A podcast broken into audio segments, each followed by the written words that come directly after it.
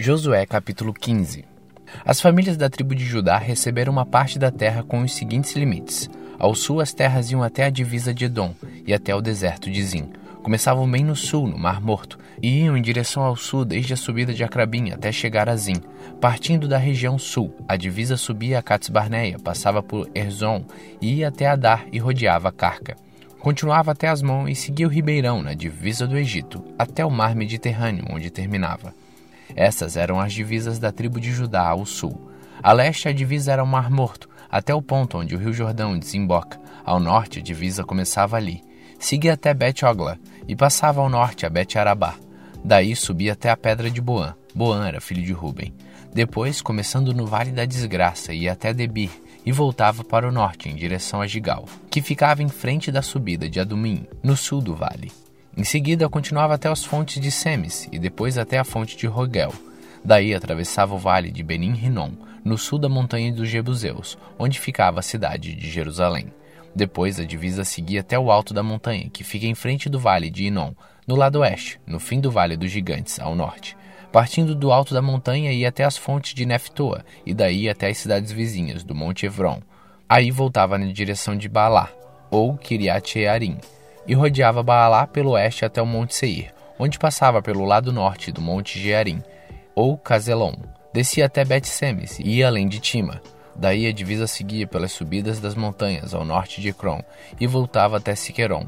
Passava pelo Monte Baalá, saindo de Jamina e terminando no Mar Mediterrâneo. A oeste, a divisa era o litoral do Mar Mediterrâneo. Estas eram as divisas das terras das famílias da tribo de Judá. Como o Senhor havia ordenado a Josué, uma parte da terra do povo de Judá foi dada a Caleb, filho de Jefoné. Josué lhe deu Hebron, que era da cidade de Arba, o pai de Anak. Caleb expulsou dali os três filhos de Anak, isto é, Cesai, Aimã, Talmai. De lá foi atacar o povo que vivia em Debir, cidade que antes se chamava Kiriat Sefer. Caleb disse: Eu darei minha filha Axá em casamento ao homem que conseguir conquistar a cidade de Kiriat Sefer. Otoniel conquistou a cidade ele era filho de Kenas, o irmão de Caleb. Então Caleb lhe deu sua filha, Axa, em casamento. Quando Axa foi morar com Otoniel, ela insistiu que ele pedisse ao pai dela algumas terras. Axa foi para o lugar onde Caleb estava, e quando ele desceu do jumento, o seu pai perguntou: O que é que você quer? Eu quero um presente, respondeu ela. Já que o Senhor me deu uma terra seca, me dê também algumas fontes de água. Então Caleb lhe deu as fontes que ficavam nas terras altas e nas baixas. As cidades que as famílias da tribo de Judá receberam como sua propriedade são citadas em seguida. Bem no sul, perto da divisa de Edom, elas receberam as cidades de Cabzael, Éder, Jagur, Quiná, Timona, Adaba, Quedes, Azor, Itinã, Zif, Telém, Beelote, Razor Hadata, Kirisiot Rezon, ou Razor, Amã, Sema, Molada, Azarcada, Esmon, Betpalete, Hazar Sual, Berseba, Biziotia, Baalá, Lim, Ezen, Eltolad, Quesil, Orma, Ziklag, Madmana, Sanzana, Laboate, Silim, Ain e Rimon. Ao todo 29 cidades, mais os povoados vizinhos. As cidades na planície foram Staol, Zora, Asnat, Zona, Engamnim, Tapuá, Enã, Jarmut, Adulam, Socó, Azeca, Saarim, Editaim, Gedera e Jerotoaim, ao todo 14 cidades, mais os povoados vizinhos. Também receberam as cidades de Zena, Hadassa, Migdaal Gad, Dileã, Mispa, Jocteel, Laquis, Boscate, Eglon, Cabon, Laamas, Kitlis, Geredote, Bet-Dagon, Naamá e Maquedá. Ao todo, 16 cidades mais os povoados vizinhos. As famílias de Judá também receberam Libna, Éter, Azã, Ifta, Asnate, Nezibe, Keila, Axibe e Mereza. Ao todo, nove cidades mais os povoados vizinhos. Receberam ainda Ecrom com seus povoados e aldeias, e todas as cidades e povoados perto de Asdod, desde Ecrom até o mar Mediterrâneo. Receberam a cidade de Asdod e Gaza, com seus povoados e aldeias, que iam até o Ribeirão, na divisa do Egito, e até o litoral do mar Mediterrâneo. Na região montanhosa, as cidades de Samir, Jatir, Socó, Daná, Kiriat Sanã, Oldebir, Anab, Estemoa, Anim, Gozen, Olom e Gilo, ao todo 11 cidades mais os povoados vizinhos. As famílias de Judá também receberam Arabe, Dumá, Ezan, Janim, Bet Tapuá, Afeca, Junta, Kiriat Arba ou Esbron e Zior, ao todo nove cidades mais os povoados vizinhos. Receberam as cidades de Maom, Carmelo, Ziva, Chutá, Jezreel, Juquedeão, Zanoa, Caim, Gibeá e Timã. Ao todo dez cidades mais os povoados vizinhos. Receberam ainda Halu, Bet-Zur, Gedor, Maarat, Bet-Anot, Eltecon, ao todo seis cidades mais povoados vizinhos. Receberam também Kiriat Baal, ou Kiriat Yarim, e Rabá, duas cidades mais os povoados vizinhos. No deserto, Bet Arabá, Midim, Secaca, Nibizan, a cidade do Sal e a fonte de Ged. Ao todo, seis cidades mais os povoados vizinhos. Mas o povo de Judá não conseguiu expulsar os jebuseus que moravam em Jerusalém.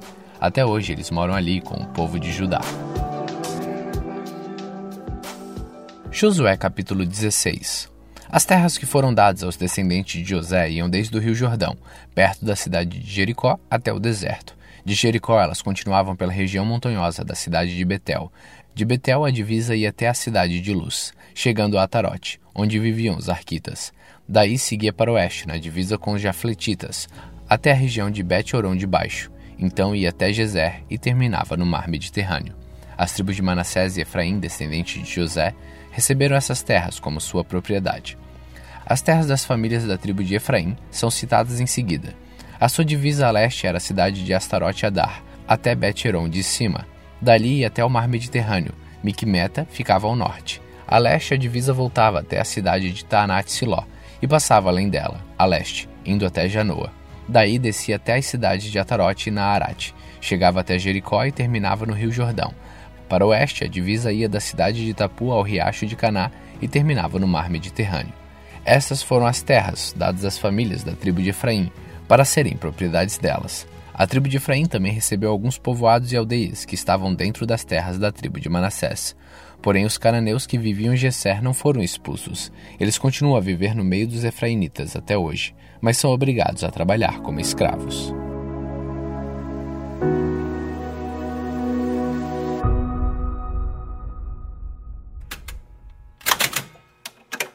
Salmos capítulo 104 Ó Senhor Deus, que todo meu ser te louve. Ó Senhor meu Deus, como és grandioso. Estás vestido de majestade e de glória, e te cobres de luz. Estende os céus como se fossem uma barraca, e constróis a tua casa sobre as águas lá de cima. Usa as nuvens como teu carro de guerra, e voa nas asas do vento. Faze com que os ventos sejam os teus mensageiros, e com que os relâmpagos sejam teus servidores. Tu pusestes a terra bem firme sobre os teus alicerces, e assim ela nunca será abalada. Cobriste a terra com um oceano profundo, como se ele fosse uma capa, e as águas ficaram acima das montanhas. Porém, quando repreendeste as águas, elas fugiram. Quando ouviram teu grito de comando, saíram correndo. As águas correram pelos montes e desceram para os vales, indo ao lugar que preparastes para elas. Tu pusestes um limite para as águas, a fim de que não cobristes de novo a terra. Tu fazes seguir as nascentes dos vales, e os rios correm entre os montes. Da sua água bebem todos os animais selvagens, com ela os jumentos selvagens matam a sede. Nas margens dos rios, os pássaros fazem seus ninhos e cantam entre os galhos das árvores. Do céu tu envias chuvas para os montes e a terra fica cheia das tuas bênçãos. Fazes crescer capim para o gado e verduras e cereais para as pessoas que assim tiram da terra seu alimento. Fazes a terra produzir o vinho que deixa a gente feliz, o azeite que alegra e o pão que dá forças. Muita chuva cai sobre as árvores de Deus, o Senhor, sobre os cedros que ele plantou nos montes Líbanos. Ali os pássaros fazem seus ninhos e as cegonhas constroem as suas casas nos pinheiros. Os cabritos selvagens vivem no alto das montanhas, e as lebres se escondem nos rochedos. Tu fizestes a lua para marcar os meses, o sol sabe a hora de se pôr. Tu fizestes a noite, todos os animais selvagens saem quando escurece. Os leões novos rugem enquanto caçam, procurando a comida que Deus dá. Porém, quando o sol aparece, eles voltam e vão se deitar nas suas covas. Então as pessoas saem para o serviço e trabalham até a tarde. Ó Senhor, tu tens feito tantas coisas e foi com tanta sabedoria que as fizestes. A terra está cheia das tuas criaturas. Ali está o mar imenso, enorme, onde vivem animais grandes e pequenos, tantos que não podem ser contados. No mar passam os navios, e nele brinca o Leviatã, o monstro marinho que tu criastes. Todos esses animais dependem de ti, esperando que lhe des alimento no tempo certo. Tu dás a comida, e eles comem e ficam satisfeitos. Quando escondes o rosto, ficam com medo. Se cortas a respiração que lhes dá, eles morrem e voltam ao pó de onde saíram. Porém, quando lhes dá o sopro de vida, eles nascem, e assim das vida nova terra. Que a glória de Deus, o Senhor, dure para sempre, que ele se alegre com aquilo que fez. O Senhor olha a terra e ela treme. Toca nas montanhas e elas soltam fumaça. Cantarei louvores ao Senhor enquanto eu viver. Cantarei ao meu Deus a vida inteira. Que o Senhor fique contente com a minha canção, pois é dele quem vem a minha alegria. Que desapareçam da terra aqueles que não querem saber de Deus, e que os maus deixem de existir. Que todo meu ser te louve, ó Senhor Deus. Aleluia.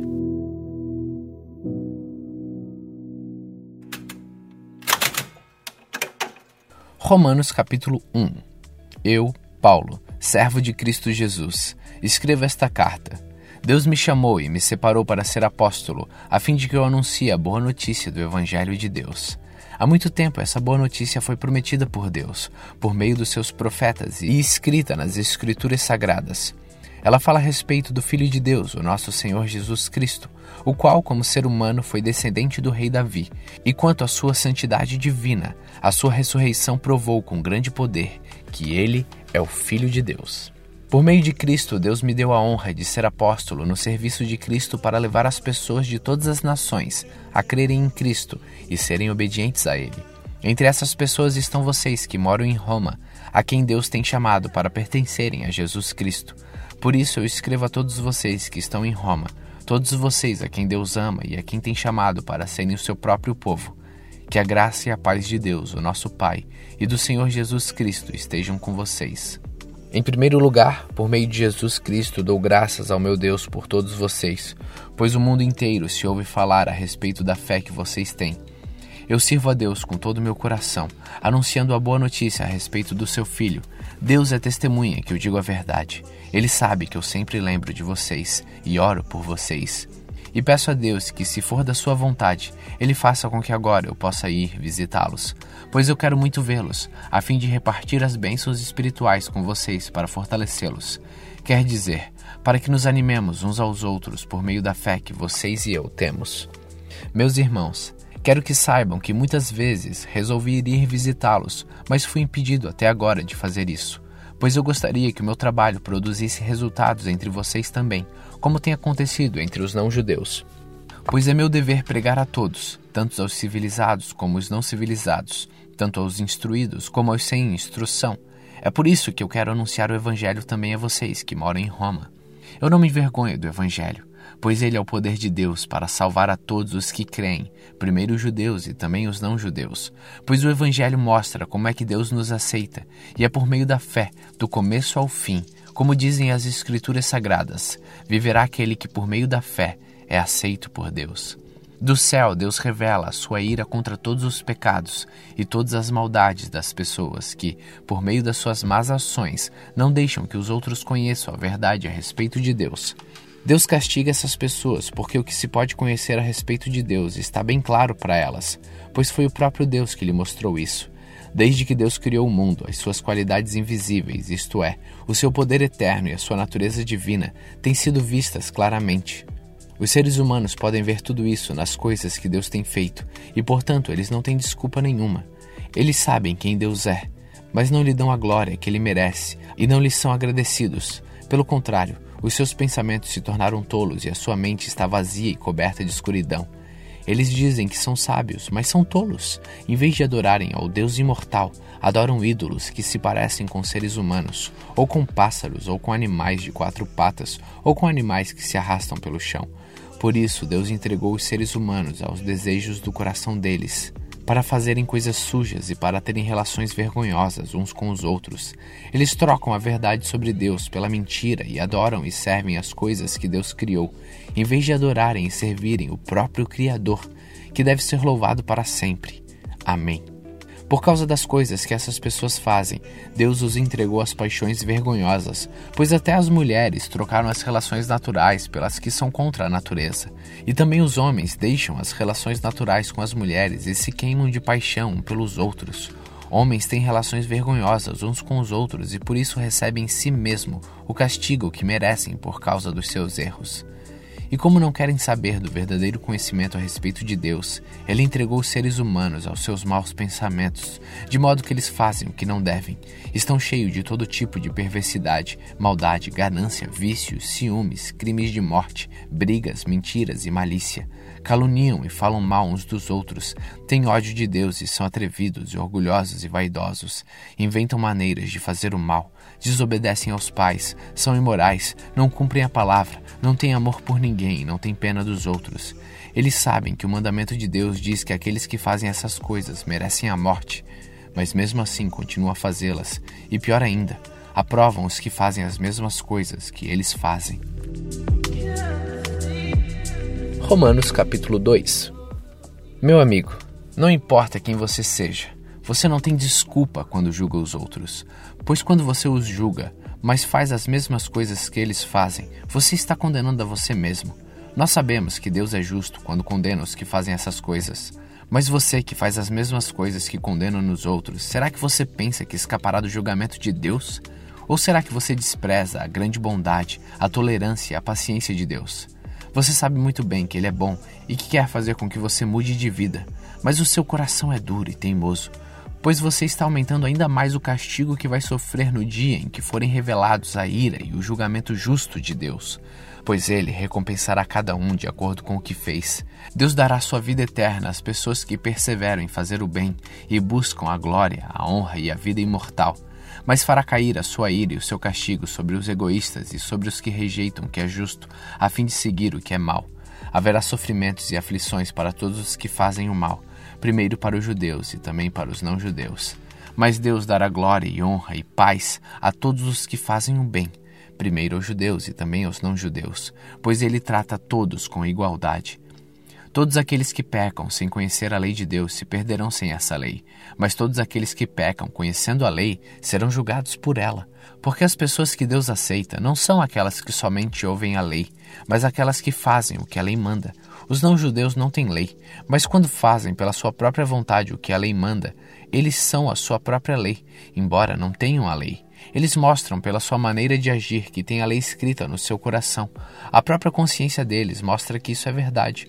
Os seus pensamentos, que às vezes os acusam e às vezes os defendem, também mostram isso.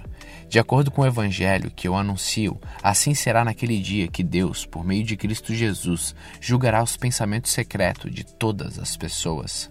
O que dizer de você? Você diz que é judeu, confia na lei e se orgulha do Deus que você adora. Você sabe o que Deus quer que você faça e aprende na lei a escolher o que é certo. Você tem certeza de que é guia dos cegos, luz para os que estão na escuridão, orientador dos que não têm instrução e professor dos jovens. Você está certo de que encontra na lei a apresentação completa do conhecimento e da verdade. Você que ensina os outros, por que, é que não ensina você mesmo? Se afirma que não se deve roubar, por que, é que você mesmo rouba? Se você diz que não se deve cometer adultério, por que, é que você mesmo comete adultério? Você odeia os ídolos, mas rouba as coisas dos templos. Você se orgulha de ter a lei de Deus, mas você é uma vergonha para Deus, porque desobedece a sua lei, pois as Escrituras Sagradas dizem: os não-judeus falam mal de Deus por causa de vocês, os judeus. A circuncisão tem valor se você, que é judeu, obedecer à lei. Porém, se não obedecer, é como se você não tivesse sido circuncidado. E se um homem que não foi circuncidado obedecer aos mandamentos da lei, Deus o tratará como se ele fosse circuncidado. Assim vocês, judeus, serão condenados pelos não-judeus, pois vocês desobedecem à lei, apesar de terem essa lei escrita e de serem circuncidados, enquanto os não-judeus obedecem à lei, embora não sejam circuncidados. Portanto, eu pergunto: quem é judeu de fato e circuncidado de verdade? É claro que não é aquele que é judeu somente por fora e circuncidado só no corpo. Pelo contrário, o verdadeiro judeu é aquele que é judeu por dentro, aquele que tem o coração circuncidado. E isso é uma coisa que o Espírito de Deus faz e que a lei escrita não pode fazer. E o louvor que essa pessoa recebe não vem de seres humanos, mas vem de Deus.